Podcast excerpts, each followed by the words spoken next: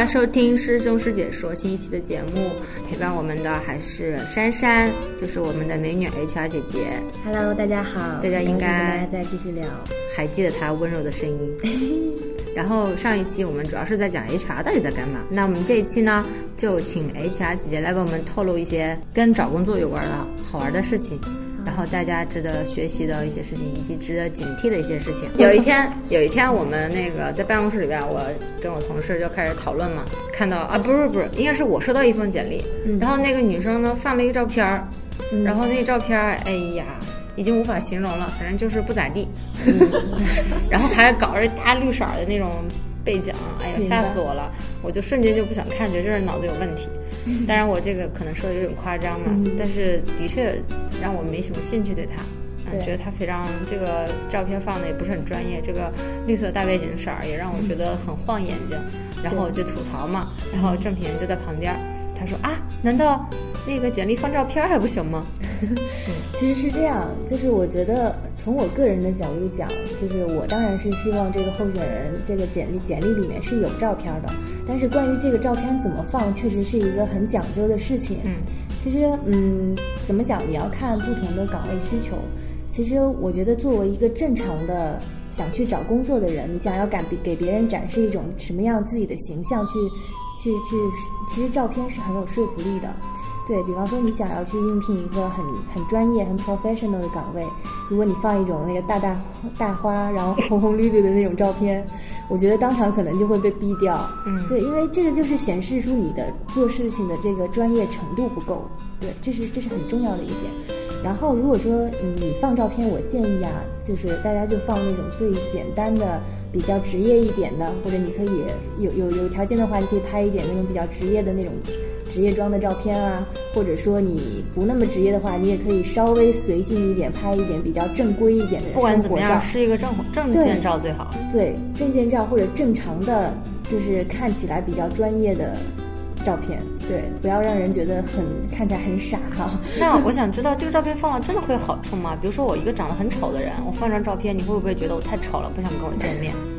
我觉得看什么岗位吧。如果说你是技术岗的话，我觉得你长什么样我都无所谓。歧视技术人员是吗？对，倒不是歧视技术。哎呀，我口误了。这句不会剪的。对，然后那个不是技术人员，我我不是歧视技术人员，就是呃，他对长相没有要求，这个岗位他对职业技能的要求更高，嗯、所以这个岗位如果放照片，你哪怕长得不好看，或者是长得不那么好看，我觉得都没有关系，因为本身他看重的点不是这在这个上面。那我技术人员的简历都不放照片得了。对你放不放其实都无所谓，因为我关注的点根本就不在这上面。嗯、那还有什么地方放个照片会有好处吗？对，你看，比方说像一些人家的职位 JD 里面会写到，呃，形象气质佳这种话，对吧？那这种时候就是暗示是招公关的，对，暗示你可能会想要看你的照片，对，因为他的会把这个条件列出来的点就在于他会对这个形象会有所要求。啊，这是一个暗示啊！我这么多年都没发现，所以我投出简历都没有照片。其实这对于呃筛选简历的这个 HR 来讲，那个如果你在这看到这句话放了这个很专业的照片以后，其实对他筛选简历来讲是一个很减轻他的工作量。哦，那我以后 get 到了，我一定要多放照片。开什么玩笑？对，我说真的。那那你说我放放一波写真集在里面。我们我们这种市场部门的人的那个，算是要有一点形象要求的是吗？对，当然了，他因为你是代表了一个公司整体的形象出去去去去展示。我以为代表公司形象是你呢。当然代表了，我也算一部分吧。对，然后我觉得，嗯、呃，怎么讲，就是我可能面对的对象不一样，但是，呃，像做市场这一类或者做品牌这一类的，他应对的是媒体，应对可能会应对媒体，应应对各种渠道合作伙伴。如果说，比方说你这个人给人感觉不能信任，长得可能会贼眉鼠眼，对，会让人会就会有有距离感，会有这种。不信任感，嗯、对，其实这个这个有要求是很正常的哈，并不是要求你长得很好看，这个好看跟形象气质佳其实是两码事儿，不是说要求你长得跟网红似的，然后怎么怎么样了，要花枝招展了还是怎么样，就是说让人感觉看起来很专业。嗯，你刚刚说到网红，就一定不能是放一张那种网红脸的照片上去，没错，就算你平常有这种嗜好，也不能够把这种照片贴在简历上。那你也整成网红怎么办？那也没有办法。不是你要是应聘什么直播的 APP 的那种主播，那可以，对吧？你要跟人家经纪公司签约，那可以的。是啊，但是你不能是在一个这种企业的环境下面去没放这错种，在企业的这种这种这种工作环境的嗯话，其实还是更多的是要求这个候选人他的专业性。对我，记得当时那个郑平来应聘的时候，他应该是有一个简历里边儿带了一张证件照，对，然后我说，我当时一反应就是，因为我旁边坐一个工程师嘛，我说，哎，有一个小姑娘长得还挺不错的呢。他说，哎，我来看一下。然后后来成了你室友。而且而且而且就是当时当时老大就是去面友的时候，他也跟我说小姑娘长得挺好看的。真的吗？我怎么没有你没听见那些吗？太逗了。他还觉得我可以帮助那个工程师解决那个单单身的问题，是吗？我突然想到一个很搞笑的事情怎，么了？哎呀，就是之前那个我们技术部门的同事在招人的时候，然后就看看简历嘛，我会发有男工程师、女工程师，嗯，然后他们就每一次每一批的女工程师，不管啥那个简历写成啥样了，都会让我约过来。啊，他们就以有人说，就是说，因为我之前采访过一个嘉宾，他是工程师，我还在以为他们这个职业因为对技术要求高，所以会歧视女性。嗯因为一般来说嗯，是不是男生更擅长于做这些事情呢？呃，编程啊，写代码什么的。然后他说没有，其实我们都很希望有越多的女性越好的。活跃气氛嘛。对，他其实是这样的，就是工作它有一个磁场的问题，就是你如果全是男性在一起的话，会不管是从沟通啊、协调啊，然后还有这种呃工作方式的这个就是这种感觉，嗯我明白，以前我们公司全都是女的，我知道。会会很难，会很难受的。其实，如果突然有一个异性过来，你就会觉得哎，气场不一样了。对对是对，大家的状态都不一样了。对，上家公司司是做音乐剧，全都是女的。哇塞，一堆女的在一块儿，真的就感觉要炸了。我们我们当时我吵起来的时候就没法收。我们当时那个之前是，呃，就是是时尚杂志嘛，然后就是有很多女的和 gay，然后就每天都在撕，就一堆小主，然后好多山头，就是你谁都不能，就好多三走三步一个雷，就谁都不能得罪，然 后就感觉活得特别艰难。如果说现在那会儿有一个什么大帅哥直男来的话，大家就可能就都疯了。啊，对，刚刚我们有说到有一些特殊的行业，其实嗯，之前有过一个嘉宾是做公关的，他说嗯他们这个行业必须得过照片，对，嗯，对，就是这样。而且是那种专业，然后有精神的。所以我不是我的知识是有限的，因为在我毕业的那个年代，我可能应聘都是一些那种专业服务机构，他们这种是不可能要突然对你的年龄产生了怀疑。是行业的原因，是行业的原因，真的吗对，是行业的原因。对可能像像，嗯，现在比如说我，就算在我自己招人的这个职位上，我看到一个人贴了一个正常的照片，像正品那种照片，我觉得是没有问题的，对吧？嗯，对，即使是长得不好看也没有问题。即使长得不好看也没有问题，因为我觉得我不信照片，是吧？因为我觉得照片特别是证件照，照片跟人的差别会很大。是呃，就如果说一个女生长得好看，只是照片好看，那一瞬间好看，但是她不一定跟你聊天见面的时候，她是能够接得住你的话的人。没错，我觉得这个东西是有差别的。没错。嗯，她如果长得不是很好看，但是你跟她聊得很很很好，我觉得这个也是 OK 的。是啊，嗯，对，所以照片不是最重要的。对对，好，这个话题我们过了。啊，对面面试中的一些，很多人会迟到，对吧？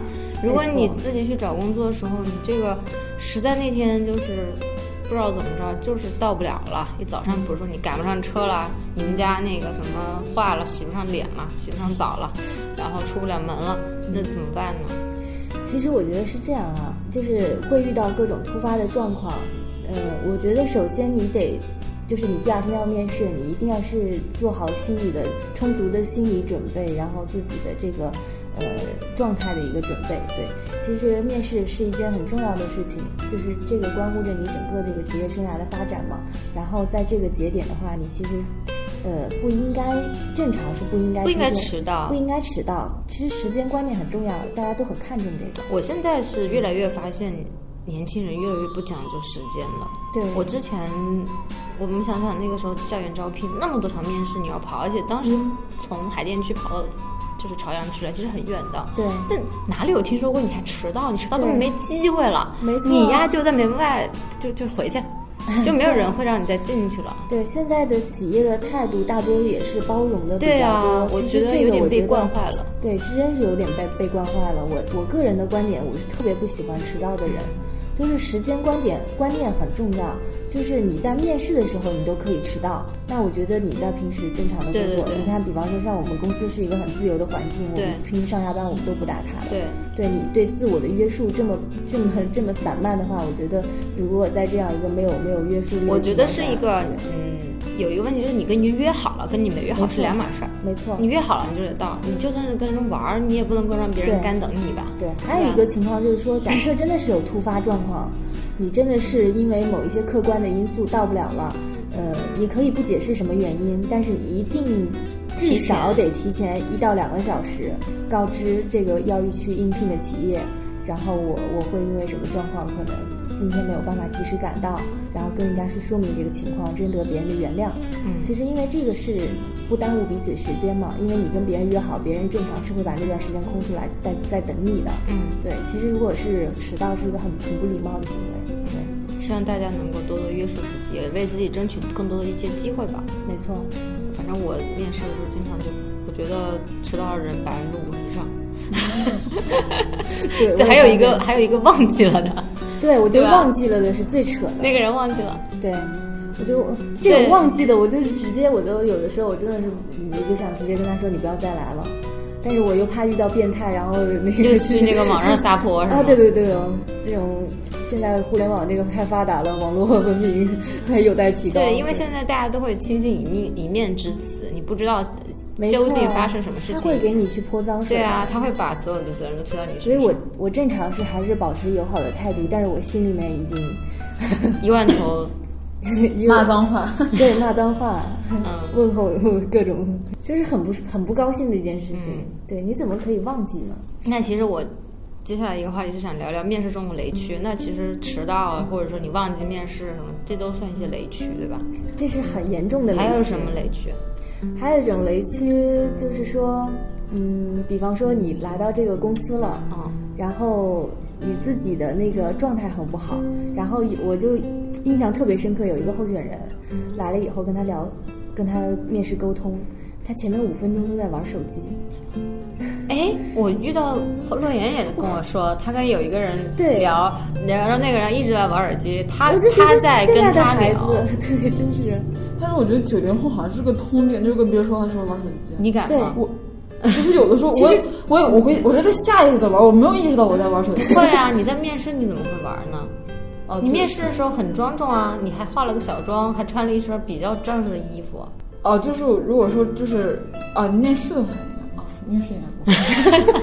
对，正常面试它是一个很重要的场合，因为面对面的这种交流的话，你是应该要有眼神、肢体的这种交流。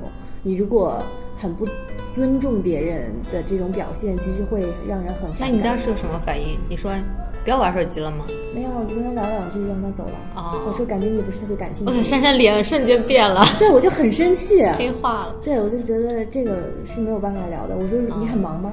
他说也不是很忙啊。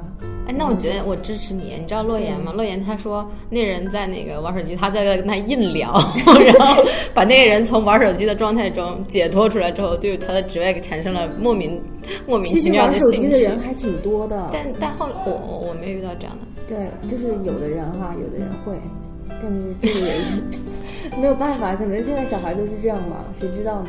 但是我还是相信大多数的人都是都是正常也有。分寸，手机你别说玩了，我觉得我觉得声音都不敢开。没错，你最起码的尊重就是不应该开声音，然后最起码保持礼貌的一个姿态，你必须得眼睛至少跟面试官是对视的，对吧？没错你不能躲避他，你也不能够去对刻意的冷，就是冷淡。嗯没错对。然后，呃，我还想到一个雷区，就是你在面试的时候，其实我我我我还是蛮排斥，就是这个候选人去说别人的坏话，就是他可能会觉得他跟公司的某一个老板或者某一个呃什么同事、什么上级会有一些矛盾，然后上来就会跟别人说：“哎呀，我之前的那个老板可损了，怎么样？”然后这不是我跟你之间八卦才会说的话吗？这怎么能在面试的时候说？但是有的人就会因为他说我是因为这个原因我才离职的，啊，对，这样人就会让人感觉你这个人是不是不靠谱啊？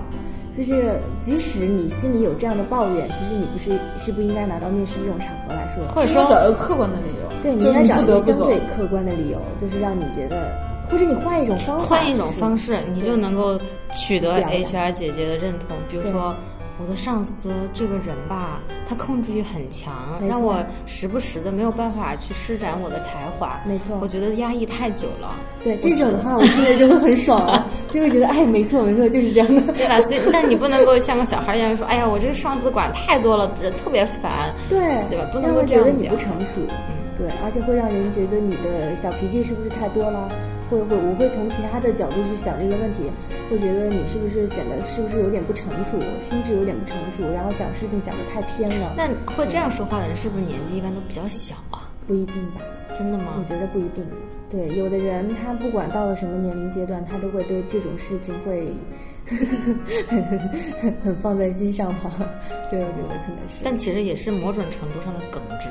没错，嗯，像我这种人，可能说不出在面试时候说不出这种话。是吧？对，一般不会直接因为。我的工作性质，你想一直都是对外、对外、对外，嗯，我不可能去随便得罪一个人的，对，就是哪怕是我也是。对对对，你肯定也说不出这种话来，但是有的人可能他能，他能能说对他能说，对，他会他会觉得我好像跟你抱怨了以后，我就会跟你的距离更近了。是吗？有的人会有这样的心理，凭什么呀？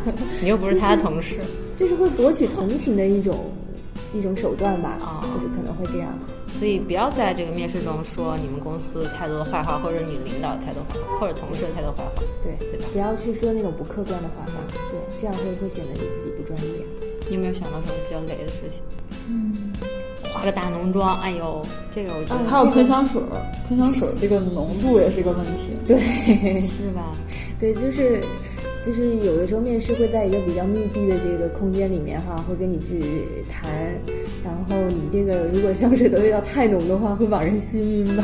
但是我觉得这倒不是最主要的因素，倒是没有没有没有说重要到怎么什么地步，会会掩盖你个人的光芒啊之类的。我因为我现在发现有很多那个，嗯，小姑娘其实挺爱化妆，假睫毛啊，是然后反正脸上粉儿也打的挺厚的。就是我觉得面试的时候还是要稍微注意点，不要化得太重了吧？但是也得化一点妆吧。可以淡妆是啊嗯，其实淡妆是必要的。因为会显示出你的对这家公司的重视程度。对，而且你可能会显得气色好点儿，但是真的不要太浓了。对太浓了、太过了，带烟熏妆也是有点吓人的。其实是是是，这是我觉得对女毕竟你孩子来说，应聘的不是夜店的工作。对，因为他可能会对你有一些呃有一些误判吧。就也许你不是这种人，他可能会嗯，对想象成你是那种经常出去疯着玩儿的那种啊什么之类的，其实这样并不好。没错。嗯，还有就是，其实我有我有的时候会遇到那个，比方说技术的做技术的人，然后我们不是有笔试的这种环节吗？嗯，然后其实有的时候我觉得可能也是跟做技术本身这个职业有关系，他们这种这种就这种职业会造就一些人的性格。他们过来以后，比方说他看见这个笔试题，就会直接说我不做题。你说你回去吧，拜拜。对，他就说我不做题，然后我就会问，如果但是我我判断不做题会有两方面原因，一是我不会做，二是我觉得你们题太 low。嗯，对，无非就是这两种嘛。嗯，但是如果说我会问他，你会为什么不想做？如果说他觉得题太 low 了，那我就觉得哇大牛啊，那我就赶紧找人过来面吧。然后他如果支支吾吾说不出什么原因的话，我就会觉得，哼 哼那你走吧，就是会这样。就是我就觉得你去以一种就是怎么样？我觉得这是一个面试者应有的姿态哈。如果比方说你对这个面试流程不满意的话，你应该是以一种很很客观的讲阐述自己的立场，为什么你觉得这个事情不对。对，但是其实我我觉得尽量应该是尊重企业的这个面试流程的要求。对你自己已经做好了来应聘这家公司的准备，其实你也是做了大量的准备工作了。你也是看过这家公司的背景介绍，你可能对这家公司的这个职位感兴趣，你才来的。其实我觉得，如果你对这个面试流程有质疑的话，你也一定要去顺从的把它做完，哪怕在面试的最后你去提意见是可以的，但是不应该在一开始就。对这个面试流程有质疑，这样会也让别人觉得，嗯，我这个当年在那个嗯第一次换工作的时候吧，算是，因为我换的不少，但是我第一次换的时候也是一家咨询公司，他们要我做了一个特别长的一个题，嗯，各种答的那种题，open 题 question，啊，对对对，我当时在想说，是一家国内的咨询公司。啊，而且他们服务的主要是那种电信的那种客户，公司还挺大的嘛。嗯然后我当时就在想说，哇，我看到题我当时就惊呆了，因为我是从外企出来的嘛，嗯我心里面想说，这流程怎么这题怎么那么土？对我真的会有这种反应。对，但是我还是硬着头皮乖乖把它做完了。只是可能答的，嗯，因为他会给一个时间嘛，我就不会特别大段的扯了，我就把可能题呃要点哎要点的写下，但是我还是会完成的。对，对然后这就很重要没想到还过，然后他就说你去面试吧，什么什么的。嗯，其实有的时候让让你写题或者让你去做一些这个前面的铺垫工作，并不是说真的要从这个题或者是这个什么事情上面就去考量考核你的怎么水平了。然后其实往往是考考核态这个应候选人的这样一个态度，嗯应聘者的态度。对，其实这个态度是很重要的一个问题。你如果在这个事情上，你的态度会表现出来很强硬或者很不好、很不友好，那我觉得你这个人其实对于我们这种公司来讲的，从公司层层面上来讲的话，我们会觉得你不是一个最合适的人。对，明白所以。我们会觉得会不会会看这个候选人的态度，会看他的礼貌程度，会看他有没有耐心。现在这个，我我听说这几年其实对于刚刚毕业的年轻朋友们来说，是找工作不是很找很好找呀。现在经济形势也不是很好，大家还有那么横吗？其实是这样，我我我最近应聘的一些应届生态度都非常好，啊，对，很友好，很友好，嗯就是那种友好到让你觉得，哎呀天呐，跟社会上那些老油条真是太不一样了。对，可能跟社会这个那个现在的经济形态会有一些关系，但是我觉得可能高素质的人才越来越多了。其实我们在筛选的时候，本身也会请一些从。不论从背景还是看从这个他的简历的状态来看，是一个很看起来素质就很高的人，所以我觉得，呃，从这个层面上来讲，其实你需要对自己做一些要求，就是比方说，如果你现在是一个大学生，我觉得你需要去充实自己，你去你需要去完善自己的简历，让你自己自己有更多的这个丰富的这个生活经历，这种学习经历，会让你的简历会比别人更好看。对，这都是让你的简历突出的亮点。然后其实扯得有点远哈，没关系，我们之前有一期节目专门讲怎么写简历了。对对对，然后其实呃，我觉得竞争是很激烈的，因为特别是这种现在经济的条件有的资本寒冬啊，然后很多创业公司倒闭了。那正好来说说，你觉得有什么东西在面试中是可以给大家加分的？加分面试的过程当中对吧，嗯，是这样，我觉得一个礼貌的应聘者，他在面试前就会很问很多问题。对我其实我我我特别不排斥，我特别希希望面试者能多问我问题，因为这样在他来面试之后，会有很多就沟通起来会特别顺畅。对，就举个简单的例子来讲，就是你来这家企业之前，我我对这家企业不了解，嗯我会想要了解更多的东西，我会去主动问 HR。对，你可以主动去跟他沟通的。其实，你会去主动去问 HR，那个我想要了解一些什么信息，能不能给我发一点？或者我想问问现在公司大概现现在的公司规模大概多大？嗯，呃，现在融资情况大概什么样，对吧？这些你都是可以去了解的。对，当你了解充分了解这家企业以后，对你的应聘的这个成功率来讲是很高的。嗯对，如果你对这家企业一无所知，你坐在这儿你是聊不出东西的。对，哎，我我突然想起你之前面试的一个应届生，你还记得吗？他当时来应聘那个呃市场这个岗位，然后你你跟他聊了半天，你觉得他准备的太差了，然后什么都不知道。好多各种人，我都忘了是哪一个了。就上一次那个他推荐过来的吗。哦，那个女孩儿，对，那个女孩儿是这样的啊。首先她，她是对，这算是一个雷区。他是有一个他的同学在这边，在我们公司，而且很优秀的一个小男孩儿。然后他们现在其实是实习生的身份，对吧？然后他推荐过来的时候，他其实对于我们这边想要呃需要做什么事情，他其实不了解，他对我们公司的业务不了解。嗯，嗯，但是其实以他的身份，他有一个同学在我们公司实习，这件事情不应该他很容易了解嘛？他就算不来问你，他可以问他同学，对吧？对，而且他错误的以为说我非常着急，所以他赶吧赶吧的那天可能刚下火车就过来了。对，我在想说，他说哎，最后他跟我解释，他说我没有时间了解。可是我在想说，你没有时间了解，一个小时也是时间，两个小时也是时间。而现在信息这么发达，对吧他？在咖啡厅等了你三个小时。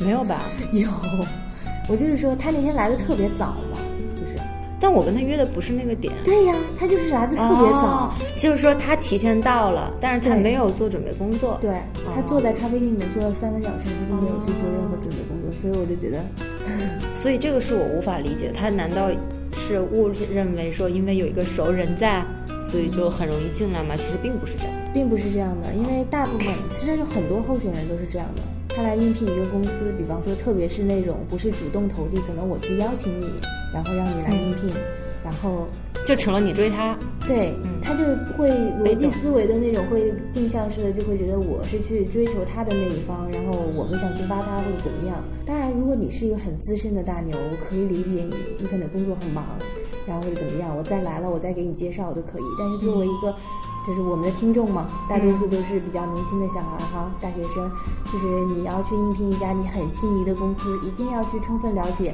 你这个所在的公司目前的一个发展状况，然后公司的产品，然后比方说你未来可能会呃做的工作。然后你对这个工作的理解程度，然后从这方面出发，会给你的这个应聘加分很多。我觉得不管你是是不是很心仪这个公司，只要你决定来了，你就别白白跑一趟呗，没错，你就先好好聊着呗。是啊。那你那你要么你就不来，你就直接给 HR 姐说，啊我觉得个这个公司这个职位不是很适合我。OK，你也可以直接拒绝。对啊这也你都来了，你为什么不好好准备呢？对啊，这个是我觉得真的是无法理解一件事情。对，所以这个准备工作是很重要的一个事情。就是我有一个问题，就是如就是那个就是推荐你进来的人，他在公司里的职位，就是就是对我应聘的成功，成功有没有帮助？嗯，就比如说他是一个公司很高层的人，和他是一个公司他是新进来的员工，这个这个他我觉得在什么样的公司可能会背景会不一样吧。在我们这样的公司来讲，其实是没有任何差别的。对，因为其实怎么讲，呃，我我我也说一个 特别搞笑的例子，就是之前我们的技术 leader 想推荐他一个以前他手下的人过来，嗯，然后我们其实是很客观的去面试，去做笔试，去面试，然后 CEO 面这种流程走下来，我们觉得这个人不适合我们，嗯，那我们还是会直接去拒绝拒绝他，然后并且会合理的去跟这个推荐的人告诉他为什么不合适，去说服他。嗯，对他当然心里面肯定会有一些想法或者是怎么样，但是慢慢他就会适应我们，融入我们。我们更希望达到的是这样一个状态。对我觉得这样的话，对对这个企业的发展是有好处的。对，大家其实都会做这郑平讲的那种情况，其实比较适用于一些直接的负责。他推荐这个人是他要带的人吗？是他要带的人，哦，那那我们公司还真的是比较客观公正的。没错。很多公司会出现这种情况，就是说我推荐的这个人就是我要带的人，嗯，很有可能最后就直接进来了。呃，就因为在技过场。技能对考核上面可能就过掉了。对，对，但是这个，哎，其实也是容易产生政治的地方嘛，就嗯从容易产生对，小分队啊。没错，所以我们就是想尽量避免这种问题的发生，因为其实你如果把这个人招进来了，如果这个人真的以后很优秀倒还好，但如果真的稍微有一点差池，就会有很大的矛盾。嗯，对，大家会有想法，就会觉得你你你的背景。为什么很多的这种公司，就是就算他早期，他可能也会形成派系的原因，可能就是某一个人招了太多他自己的熟人过来。没错，对这个事情，很可能在就比如说你们这种就是一个定时炸弹。对你们 HR 可能就会想要尽可能去避免，因为这个可能不不太利于利于整个组织的稳定，对吧？没错，嗯可是就是如果说我是一个就是呃刚毕业的学生或者我没工作没有多久，我真的很希望有个熟人在在我的周围，让我觉得比较有安全感的在公司里。哦，那你这种情况，我我觉得你的熟人很可能是跟你差不多年龄的人，嗯，对吧？不太可能说比你长很多就可能是学学长学姐。对对，那是没问题，因为他也做不了主，就是他不是决定你去留的人，没错，应该是比他更长很多的人，所以他的他的位置是什么样子，就变得更加不重要了。对对郑郑平是不是想说的是，比方说公司的高管的某个亲戚，啊，VIP 是吗？那那那就没有办法了。那就不是一码事儿了。那这种那那个就是之前我们做的那个审计还有金融的，就是那几个嘉宾他们的行业里面就会直接存在 VIP。那 VIP 存在理由是因为他爸是某某某集团的，比如说爹，那你安排在我这儿，那你们公司上市就是我来做了，对。你直接给我们拉业务呀，嗯。就就是这种关系，嗯，那这种的话就不太一样。不太一样了，就完全不一样了。对。对，拼爹的时代，这是但是很特殊的行业，对，那很特殊。而他们平常其实也是会很累的，嗯。他们也要做事情的，不是说啥都不做，可能要做，但是他能他们可能会比较笨一点，比别人做的慢一点。或者说同等同等的水平，但是升的快一点，有有这种可能。呃，是这样的，他们的职位呢，有一些到了后面可能是要拉业务的，有可能家里边关系很硬的话，能更加容易拉到业务，但是他可能没有办法去立的这个项目，他可能就更多去走那种找资源型、关系型的职位。那也可以，对啊，对啊。就是每一种人有一种生生存方式。他的角色定位会在一个公司里面会有不同的对。对嗯，就是就比如说我我就比如说我是刚刚大学毕业，然后嗯我第一次来谈谈薪水，然后我怎么说呢？我不知我也不知道我要多少钱。然后我又怕我要太低，我又怕我要太高把人家吓走，然后我就我就不知道怎么开开个价，因为好多公司他不会就是直接跟跟你说我这个薪资就是多少多少，嗯它是根据你这个个人的能力去评判的。对，其实是有一些标准可以参考的。呃，我我不知道，就是现在的应届生都怎么去了解自己的薪资哈，了解市面的上市场上的薪资，其实是可以去做一些小调查的。然后在这个你看现在互联网时代这么发达，很多微信的公众号他会去分享这些干货的。你看我我就关注的公众号里面就会有一些公众号会去发，就是应届生的那个今年的应届生各大公司是什么标准，嗯，反正 B 互联网行业 BAT 的薪资是透明的。对，它是透明的，它会它会告诉你的起薪，它的上限大概是会是一个什么样的状态。你大概从这个角度的话，你可以去做一个衡量。比方说你要去应聘 BAT 这种公司，你可以照着这个薪资标准去要。我室友他是硕士毕业，毕业呃那个阿里的，一万一对标准税前税前。都是税前，它都是按税前进行。然后呃，你比方说你要去应聘的可能不是一个特别大的公司，那你可以去了解一下身边的朋友去应聘这种公司，这种小公司规模比较小的公司的时候，大概是一个什么样的价位，然后你再看你自己。自己，比方说你的生活的水平，然后你想要要的这样一个薪资，觉得可以跟自己的能力相匹配，你给自己估个价，嗯，对，我觉得这个在前期的准备上来讲，你的这个关于薪薪酬的这个定位，你自己要去准备很多事情，并不是说你坐在那里就空口的喊一个价，我就要价遇过多少。喊喊价喊特高那种？人？当然有了，你看前两天有一个特别火的北啊我知道。航的、北航的一个那是因为前端对那个公司那个 CEO 有问题。对，那个公司 CEO 本身有问题，但是我觉得这个女生也有一定的，也有一定的责任，就是她自己本身对于这个市场行情是完全不了解的。她在没有完全了解的情况下，她就去要了一个她可能不是预想的那种工资哈。但是其实这也是一个心理战，就是你要了一个比较你你自己，你说我就要这么多了，但是后来你出去一打听，好像好像要比这个高呢。你再想要回头去要的话，你又会不好意思开口。然后你一开口吧，人家会觉得，哎，你这个姑娘是吧？你这个孩子怎么怎么这样的，对吧？你你你为什么不不想好了，再再再咱们再讨论这个问题？大家就会觉得你可能会有一点不成熟。但是作为应届生来讲，大家我们作为 HR 的角度，多多少少会去理解一下这样的事情，对。但是一定要做很很很充分的准备，所以一开始是要去行业里面去搜寻信息，对找一个参考值，基本的参考值，对，基本的参考值，然然后再对自己有一个对，你觉得你自己的这个水平，你能做什么样的事情？然后你值不值这个钱，嗯要去做一个考量。对，具体考量的话，你要参照一些，就是可能会参照一些同学啊，或者是参照你自己本身的一个定位啊，然后你自己可能会水平是什么样子我。我真的有一嗯句说一句，当时嗯，就是像咱们这种公司，其实还算宽松的，嗯你还能谈薪资呢。比如说，我就给你给你那个多少钱，我给你五千，你觉得行，我也得要六千才行，我还能跟你提。嗯像他们那种公司根本没有提的空间，没提他们都是死的，一口咬死，你爱来不来，反正没你还有别人。是我遇到过那种就是那种创业团队，他是说，嗯，我我知道就是就是你对生活有一定的要求，但是我们是创业团队，真的没有钱。然后怎么着巴拉巴拉讲自己创业多辛苦，然后说一个月三千块钱行不行？北京啊。然后我当时就傻眼了，他说啊，能能满足你吃饭和住宿了，就是和和你就是在北京住和吃了，我就想，就是应聘者遇到这种情况应该怎么处理？就直接马溜走了，还是还是能在那 argue 一下怎么着的？就比如说我我可能真的被他打动了呢，万一打动了呢，对吧？那怎么办呀？是这样，就是实习还是全职？全职。我遇到过这样，他就说哦，我们我们有非常有前途，怎么怎么着，给你畅想的特特别好，然后把我们把他们团队说的非常的牛逼，然后然后说嗯，我给你三千块钱，就就那样。团队这么牛逼，为什么这么穷？他说他说就是因为我们在初创阶段没有钱，但是我们很有想法之类的。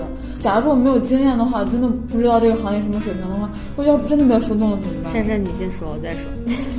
我是这么想的，就是，呃，首先啊，钱是一方面，对，真的是你如果家里不缺钱，呃，然后呢，这个事情本身你很看好，我觉得 可以考虑吧。但是我觉得这个在北京啊，这个生活这个要求这么高的地方，房价这么高，物价这么高，然后他开三千，而且是全职，有有到四千的吗？对，不管怎么样哈，我就是觉得他这个薪资是不合理的。嗯，就是哪怕作为一个应届生来讲，就是他可能是低于这个非常低于市场的薪资，而且作为你知名、这比较名牌大学学校毕业的，然后这样一个高素质的应届生，你的水平以及你的能力是往远远不值这不止这个钱的，应该是啊。如果是按照市场的平均水平，如果你真的很看好这个业务，你可以去跟他去做一个谈判。然后你可以跟他说，我我我的期望是什么样的，然后我可以去做什么样的事情，然后你能不能给到我？